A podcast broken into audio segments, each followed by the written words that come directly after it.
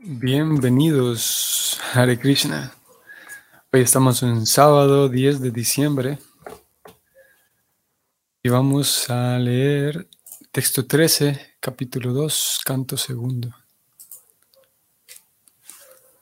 Om Namo Bhagavati Vasudevaya. Om Namo Bhagavate Vasudevaya. Om Namo Bhagavate Vasudevaya. Ekaikashongani Diyanu Bhavayat Padadi Yavadasitam Gadabritam Jitam jitam apohya param param.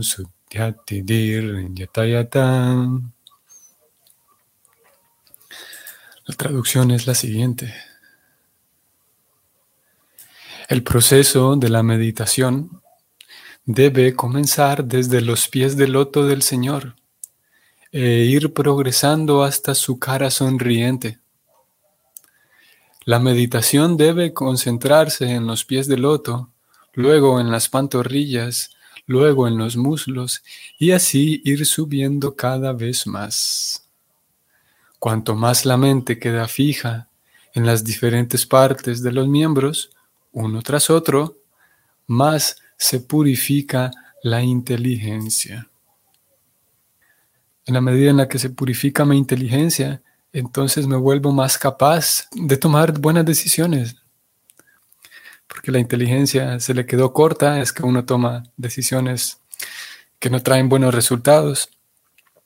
Y por lo tanto, en la medida en la que la inteligencia se purifica, mm, hay mejores decisiones. Y una inteligencia purificada nos lleva a, a que todas las decisiones las estemos tomando pensando siempre en el bien espiritual. Eso es inteligencia. Quiero ir aquí algunas palabras en sánscrito. Encontramos esta palabra di y vamos a ver cómo se traducen. Esta di ya se traduce como mediante la atención. O sea que, que se requiere que uno ponga atención. Tanto el proceso de meditación como el proceso de introspección. A ver, el proceso de contemplación en, el Señor, contemplar la las partes corporales del Señor, meditar en el Señor. Y también se requiere atención para la introspección. Vamos haciendo un cierto, un cambio de, atención. En ciertos momentos mi atención se centra en el Señor y en, cierto, en ciertos otros momentos mi atención deberá centrarse en mí mismo. ¿Cuánto estoy progresando? ¿Cuánto me estoy limpiando? Voy a bajar un poco más y leamos esta tercera, esta cuarta línea. Param param dir. Param padam o param param. Aquí se traduce, lo estoy leyendo, quienes están viendo la pantalla lo pueden observar. Param param se traduce como cada vez más arriba, cada vez más progresando yo mismo, cada vez más que progrese necesito atención. Aparece esta palabra siguiente, ti. Ustedes conocerán esta palabra suddha, que es que es purificar eh, o puro cuando se habla de Suddha Bhakti, por ejemplo. Shuddha Bhakti, que es el Bhakti puro. Aquí se habla de Shuddhati, purificada, y Di, estoy subrayando aquí, esto es interesante, Di se traduce como inteligencia aquí. Voy a ir arriba a la palabra que recién vimos, que era Diya, que son similares, las dos tienen esa misma raíz, Di, Allá se traduce como inteligencia más abajo y aquí mediante la atención, ambas cosas iguales. Tengo que prestar atención con la inteligencia a lo que estoy haciendo. Di, con la inteligencia, prestando siempre atención, por un lado a Krishna y prestando siempre atención a tomar cada oportunidad que tenga para progresar, para purificarme, porque en fin de cuentas progresar es purificarme. Bueno, el comentario de Prabhupada es el siguiente. El proceso de meditación que se recomienda en el Srimad Bhagavatam no consiste en que uno fije la atención en algo impersonal o vacío. la meditación debe concentrarse en la persona de la divinidad suprema, ya sea en su Virat Rupa, o sea, la gigantesca forma universal, o en su Sat Chit Ananda Vigraha, tal como se describe en las escrituras. Este, voy a parar aquí. Este Chit Ananda Vigraha es lo que estamos leyendo, de que el, Señor tiene un color de cabello, de tal color de cabello, tal color de sus ropas, tiene la sonrisa en su brillante rostro, sus ojos, sus uñas. Eso, esa descripción es lo que aquí acabamos de leer como su Sachit Ananda Vigraha. Así que uno debe concentrar su mente en esa descripción o en la descripción que se dio en el capítulo anterior de toda la manifestación majestuosa de la naturaleza. Sigo leyendo. Existen descripciones autorizadas acerca de las formas de Vishnu. Y en los templos hay representaciones autorizadas en, las forma, en la forma de las deidades. Así pues, uno puede practicar meditando en la deidad concentrando la mente en los pies del loto del Señor y ascendiendo gradualmente cada vez más hasta su cara sonriente. Según la escuela Bhagavata, la danza rasa del Señor constituye la cara sonriente del Señor. Como en este verso se recomienda que uno progrese de un modo gradual, desde los pies del loto hasta la cara sonriente, no debemos saltar de inmediato a tratar de comprender los pasatiempos del Señor en la danza rasa. Es mejor practicar concentrando la atención por medio del ofrecimiento de flores y tulasi a los pies del loto del Señor. De ese modo, gradualmente nos vamos purificando por medio del proceso archana. Nosotros vestimos al Señor, lo bañamos, etc. Y todas estas actividades trascendentales nos ayudan a purificar nuestra existencia. Si cuando alcancemos el máximo nivel de purificación vemos la sonriente cara del Señor, u oímos hablar de los pasatiempos de la danza raza del Señor, podremos entonces saborear sus actividades. En el Srimad Bhagavatam, por consiguiente, los pasatiempos de la danza rasa se describen en el décimo canto, capítulos del 29 al 34. Cuanto más uno se concentra en la trascendental forma del Señor, ya sea en los pies del loto, en las pantorrillas, en los muslos o en el pecho, más se purifica. En este verso se afirma claramente, abre comillas, más la inteligencia se purifica, cierra comillas. Lo cual significa que más uno se desapega de la complacencia de los sentidos. Voy a detenerme aquí brevemente y veamos el vínculo que, todo el hilo conductor que viene desde los versos anteriores. Recordemos, ayer lo dijimos, cuando se habla de la complacencia de los sentidos, es sinónimo del concepto que leímos ayer del disfrute sexual. Y justamente acabamos de leer aquí entonces que cuanto más uno medita en el cuerpo del Señor, se purifica más la inteligencia. ¿Y qué significa eso?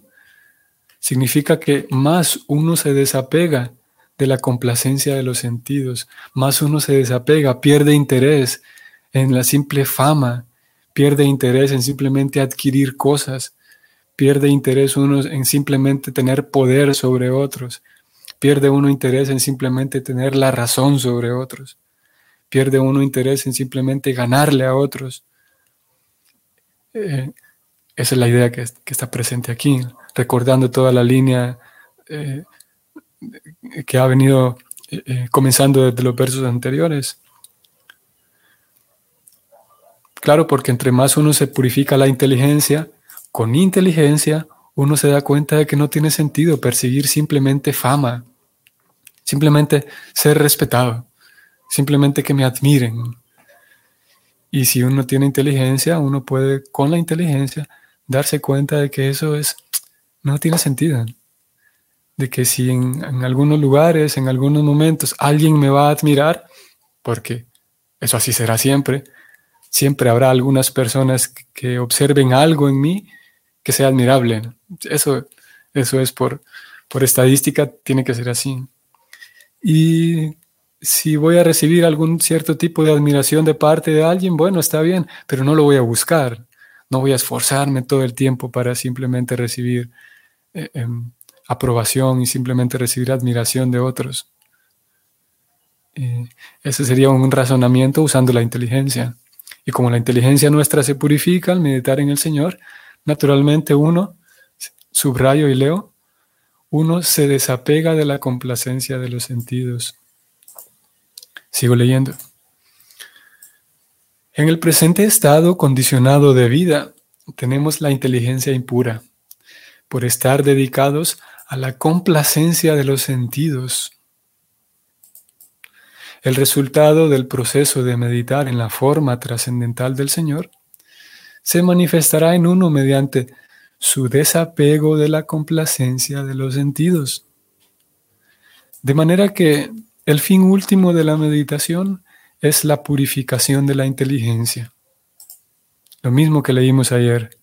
El fin último del bhakti es que purifiquemos ese, ese deseo de disfrute sexual o disfrute de los sentidos, como aquí se está diciendo.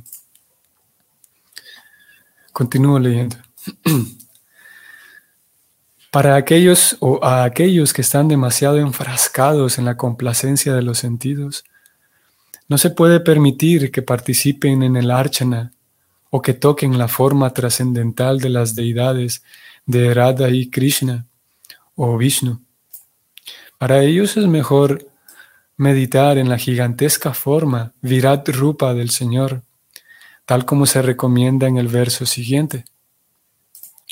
A los impersonalistas y a los nihilistas se les recomienda, pues, meditar en la forma universal del Señor, mientras que a los devotos se les recomienda meditar en la adoración de la deidad que se lleva a cabo en el templo.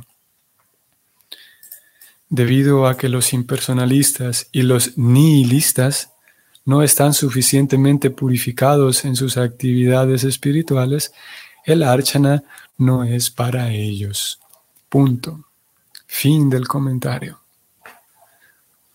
Ustedes recordarán, vamos a ir allá brevemente a la Gita y vamos a ir al capítulo 17, 17, 17 o 17, 16. Sí, 17, 16.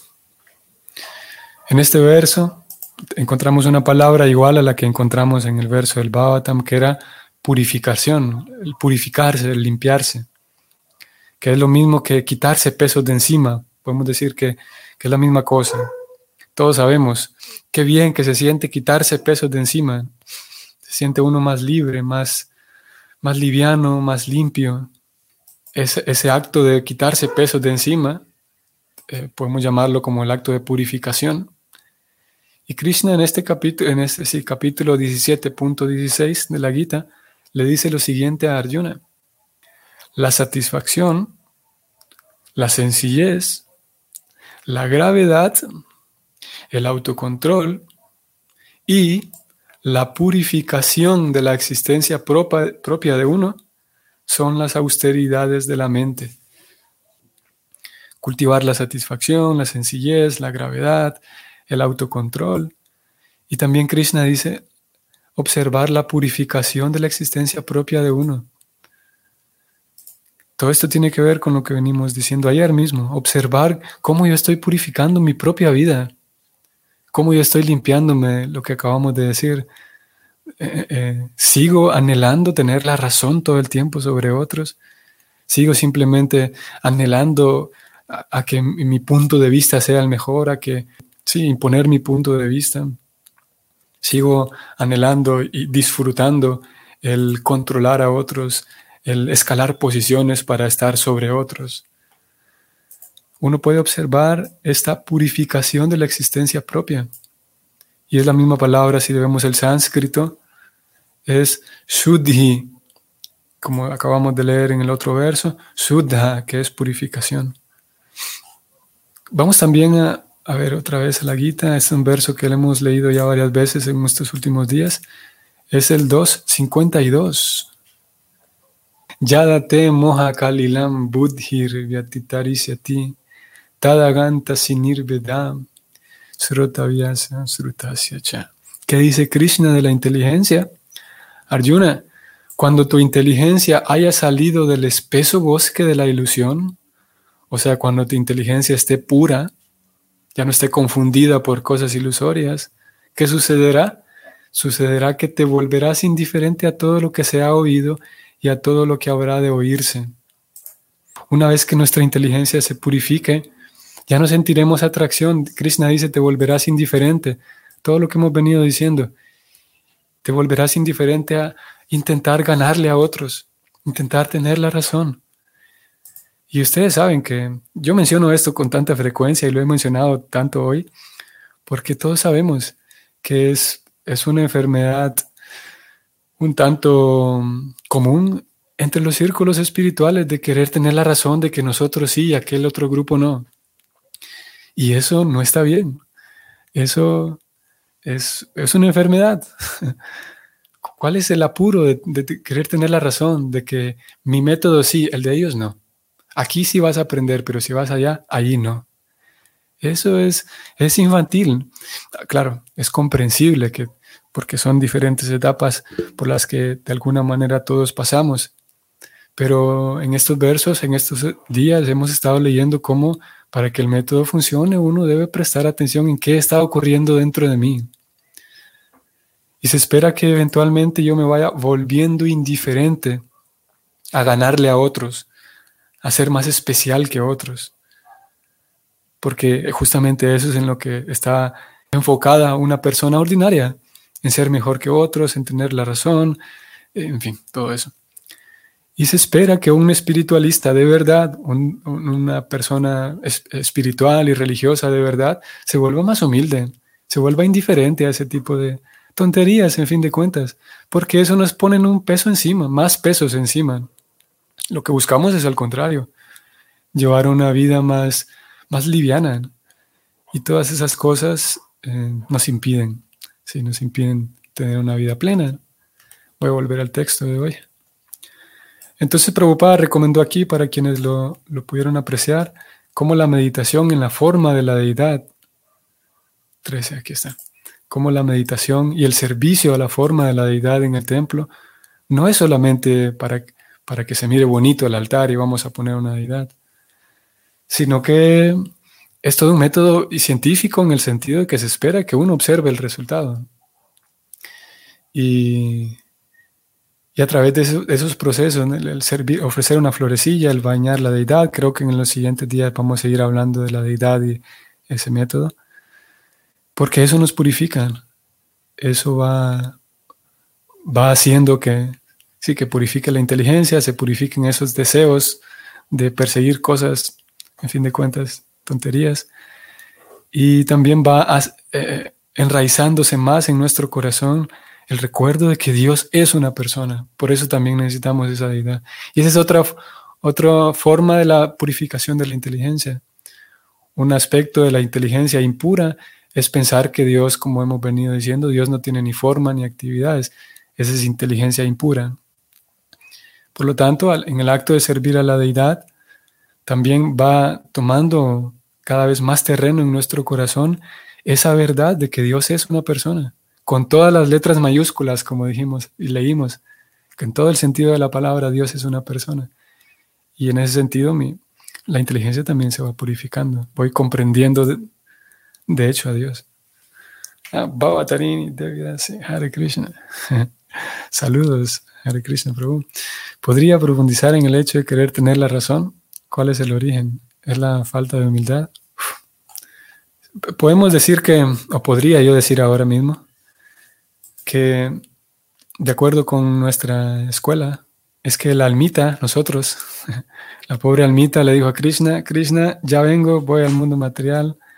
Claro, estoy usando así un poco de broma, pero el alma viene al mundo material y viene con el deseo de, de satisfacer todas sus, todas sus necesidades, pero sin Krishna. Ese es el chance que Krishna le da a las almas, a las almitas que vinimos aquí.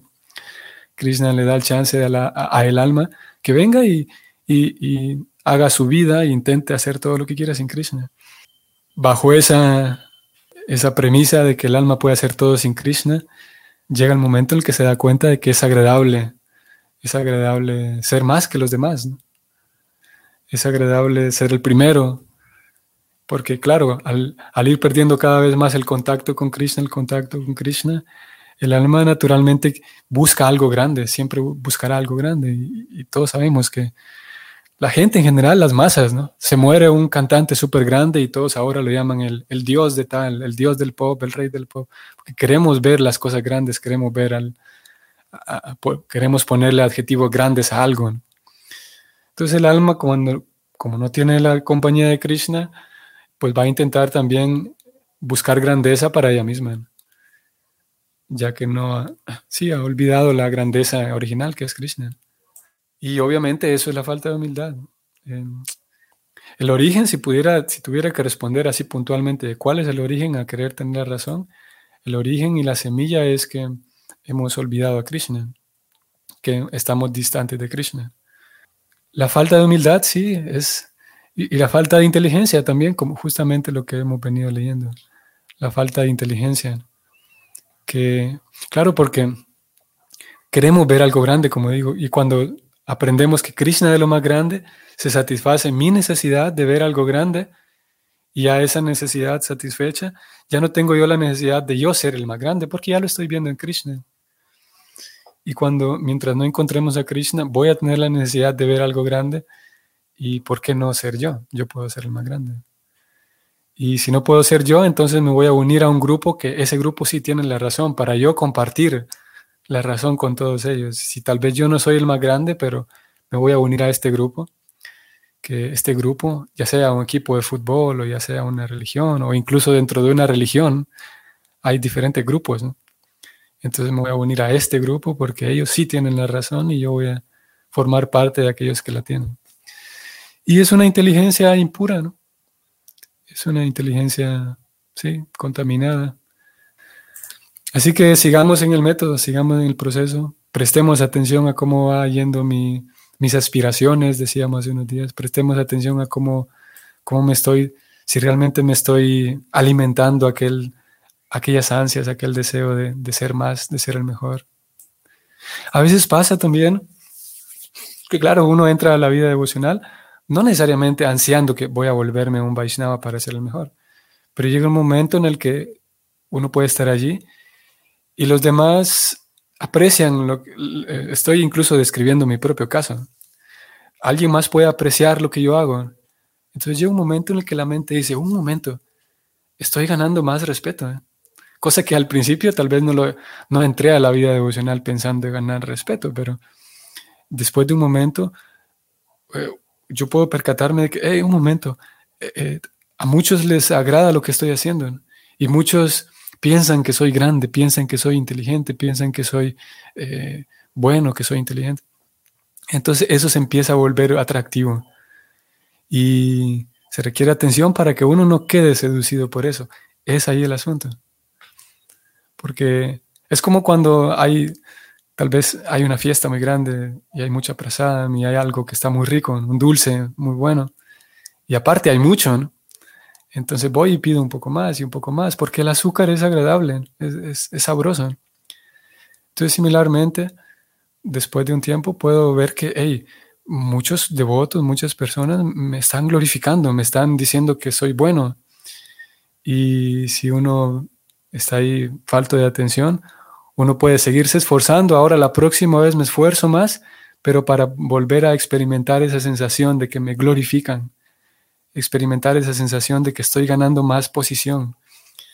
Y bueno, son cosas muy sutiles, muy, muy sutiles, que sí que uno puede ir aprendiendo ahí a observarlas en uno mismo. ¿Para qué? Voy a subrayar aquí otra vez. Para que con la inteligencia purificada, cada vez que yo reciba esas felicitaciones, glorificación, hay personas que, que, como dije hace rato, que me van a ver a mí como un superhéroe, a quien sea, porque la química de las personas funciona así. A veces yo tengo algo que esta persona inconscientemente admira, entonces me va a felicitar, me va a poner un montón de, de adornos, porque inconscientemente admira eso en mí. No necesariamente porque yo estoy progresando en la vida devocional. A veces sucede que alguien me felicita solamente por, por eso. Entonces, si yo tengo una mente purificada, voy a recordar que esta persona me está felicitando y me está elogiando, en realidad porque admira algo en mí, algo que tal vez ni siquiera ella sabe. No me está glorificando y elogiando porque realmente estoy avanzando en la vida espiritual. Claro, hay diferentes casos, solamente estoy diciendo que a veces eso sucede, no es que todo el tiempo sea así. Y con la inteligencia purificada uno puede saber que, que bueno, esta es la apreciación que una persona tiene hacia mí. No quiere decir que soy de hecho un superhéroe, no quiere decir que soy de hecho un santo. A veces en, a veces en, la, en los círculos Vaishnavas. Bueno, esto lo, esto lo percibí más en México, debo decir, cuando un tiempo que estuve allá, percibí que, que los devotos tenían, no sé si aún todavía, tenían esa costumbre agradable en un sentido de llamarse entre sí santo. Hey, santo, ¿puedes pasarme tal cosa? Sí, gracias, santo. Y eh, bueno, en un sentido agradable. Pero si yo no tengo la inteligencia eh, alerta, puedo terminarme creyendo de que sí, que estoy siendo un santo, porque ellos me dicen santo y santo. Pero lo cierto es que, como dijimos, esa inteligencia pura eh, o purificada me puede ayudar para estar alerta y no creerme esa película también dentro de la vida devocional. Y saber que, ok, si realmente estoy purificándome, si realmente estoy avanzando, si realmente estoy volviéndome un santo, eso se va a demostrar. Hay, por eso es científico, porque hay una, hay, una rúbrica, uno puede eh, medirse realmente si está progresando. Y una de las formas es que ya no anhelo, no voy a o, voy a anhelar cada vez menos eso, el figurar, el, el hacer alguna actividad para que otros me miren. Y la pregunta de Jesús Matilde, salud Jesús Matilde, ¿podría ser el ego falso? La respuesta es que sí, es el ego falso. Sí, es el ego falso. Lo que describimos de que el alma sale y que intenta ser el mayor, es el ego falso, de hecho. Y Inteligencia pura significa ego verdadero. Inteligencia pura significa que yo soy un sirviente del Señor y soy un sirviente de los demás. Eh, gracias al Señor, eventualmente, poco a poco, a veces Cristo nos regala ciertos momentos para darme cuenta de que qué bonito es servir a los demás. Hay ciertos momentos en que estoy, estamos en compañía de otros y, y Cristo nos regala esa pequeña esa pequeña lucidez momentánea de que, hey, qué bonito se siente servir a los demás. Claro, después pasa el tiempo y, llegan otros momentos y, inconscientemente aspiro a que otros me sirvan y, pierdo ese, ese recuerdo de que qué bonito servir a los demás. Pero algo verdadero o inteligencia purificada es llegar al punto de darme cuenta de que yo lo que quiero hacer es servir a los demás, servir a los Vaishnavas principalmente. Por eso se habla del concepto de das, anudas, anudas, anudas. O sea, ser sirviente suyo y suyo y suyo y suyo también y suyo también. Esa es la inteligencia purificada, que yo donde sea que vaya, lo que sea que haga, lo que quiero es hacer algo que sea beneficioso para usted, que sea agradable para usted, que sea beneficioso para usted.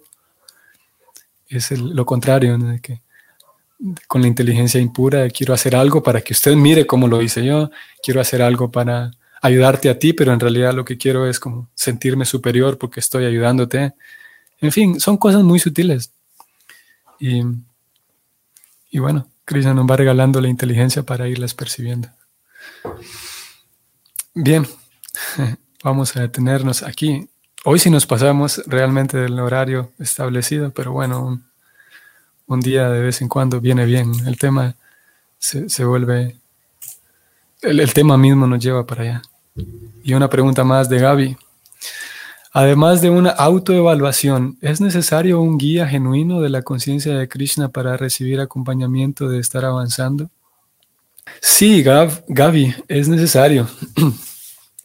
Siempre será útil si tenemos a alguien eh, que, nos pueda, alguien que lleve unos pasos adelante que nosotros, que nos pueda ir eh, em, confirmando aquello que, que estamos haciendo. El detalle es que hoy por hoy el momento histórico de ISCON es que hoy por hoy es un poco más, em, ¿cómo podría decirlo? Más espontáneo el asunto de que, bueno, a veces encuentro un Vaishnava y desarrollo una buena amistad con él, entonces, o con ella, entonces puedo hablar un poco de lo que me está pasando. Así es como funciona hoy por hoy, Gaby. No es que haya, digamos, un, una guía sistematizada, digamos, de parte de ISCON de que diga, bueno, yo tengo tantos meses en el Bhakti, entonces me van a asignar este guía genuino para que me acompañe. En este momento histórico de ISKCON no funciona así, tal vez eventualmente sí. Así que el guía genuino que tenemos es Krishna en el corazón y yo puedo pedirle a Krishna que me permita encontrar a alguien con quien yo pueda, en quien yo pueda respaldarme un poquito. Tal vez no necesariamente va a ser un guru, un, un swami, pero puede ser un Vaishnava, un devoto, una devota que va un poco más adelante, que yo observo que está bien situado, es una devota, un devoto que yo lo observo que, está satisfecho con lo que hace, que conoce la vida devocional. Entonces le puedo pedir a Krishna inteligencia para poder respaldarme un poco en ese devoto, en esa devota, desarrollar un poco de amistad con él o con ella y eventualmente abrir, abrirse uno, ¿no? abrir la mente, abrir el corazón y a veces pedir ayuda, a veces contar las cosas buenas que me están sucediendo. Eso se conoce como sadhu sangan, revelar la mente y el corazón a, otros Vaishnavas. Así es como hoy por hoy lo podemos hacer. Y a veces Krishna nos regala, como un regalo nos, nos obsequia la, amistad de algunos Vaishnavas. Yo puedo, mm, sí, entablar una amistad con él o con ella y, y sí, y, por un lado pedir a Krishna que me ayude eh, eh, a, entablar una amistad con esta persona para progresar espiritualmente y valorar a esa persona por, porque su simple respaldo, el respaldo que me puede ofrecer, respondiéndome algunas cosas, compartiendo amistad, no todo el tiempo es para, para, que, me, para que me instruya, a veces simplemente para compartir un poco, para... Hay diferentes formas de, forjar una amistad. Y eso sí, si es necesario, sí es necesario. Em, esa sería una de las formas en las cuales podríamos encontrar o, sacar provecho de una amistad en la conciencia de Krishna. También es un tema interesante que, que valdría la pena hablarlo con mayor tiempo. bueno, estimados, y espero que sea un bonito día para ustedes. Bueno, bonito fin de semana hoy y mañana. Que tengamos más inteligencia para aprovechar mejor toda la guía de Krishna y que seamos más felices. Que tengan un bonito día. Hasta mañana. Hare Krishna.